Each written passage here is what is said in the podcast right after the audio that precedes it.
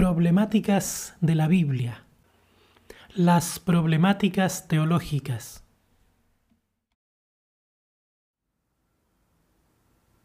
El problema más recurrente tiene relación con la idea de la elección de Israel como pueblo y la permanente defensa que Dios le brinda en desmedro de los otros pueblos. A primera vista, esto es una injusticia y una gran contradicción cuando al mismo tiempo se presenta a Dios como Dios de todo el mundo y Padre de la humanidad.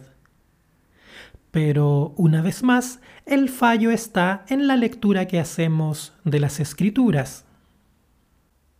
Si vemos con atención, notaremos que Dios es muy duro con su pueblo cuando éste se aleja de sus mandamientos, los que siempre buscan su bienestar pleno. Por otra parte, desde una perspectiva extra bíblica, podremos reconocer que los herederos del antiguo pueblo israelita, por muchos siglos después de los tiempos bíblicos, han padecido destierro, sufrimiento y humillaciones incluso peores que los relatados en la Biblia.